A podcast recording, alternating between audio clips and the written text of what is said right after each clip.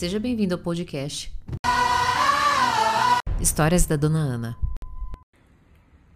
Separo ou não separo? As pessoas vivem me perguntando isso. Como é que eu vou saber? Mas existe algo muito importante, esse vídeo é para você. Fica aqui comigo até o final.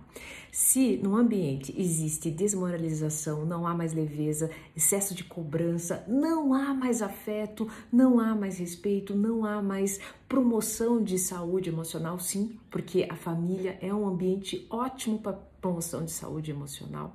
Se não há mais nada disso, muito provavelmente a instituição familiar, este acordo tão bonito, não está sendo cumprido hum, de forma íntegra, né? De forma. Não, não vou usar essa palavra íntegra, não, de uma forma funcional. Agora, eu queria fazer uma reflexão muito importante hoje, antes de dormir, amanhã, seja lá qual dia que for. Se você, eh, se essa pergunta anda ecoando na sua cabeça, justamente por conta de está acontecendo alguma dessas situações, antes de dormir, Faça a seguinte reflexão para você mesmo. Você anda promovendo carinho, afeto, cuidado, companheirismo, zelo, segurança, está entregando admira admiração, parceria, está entregando um ambiente leve que promova a saúde emocional? Se você deitar tranquilo, sentir no seu coração que a sua parte desta forma, né, é, com todos esses itens foi entregue, então, aí eu te pergunto, separa ou não separa?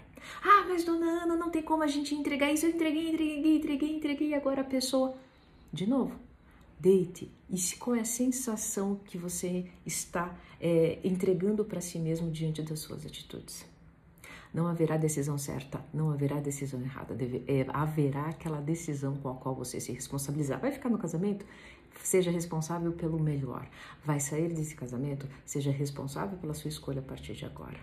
Em algum momento você vai se arrepender, que é aquele momento que deu errado, né? Mas, mas, quando você é e está consciente da responsabilidade, não tenha dúvida que as coisas irão fluir, né?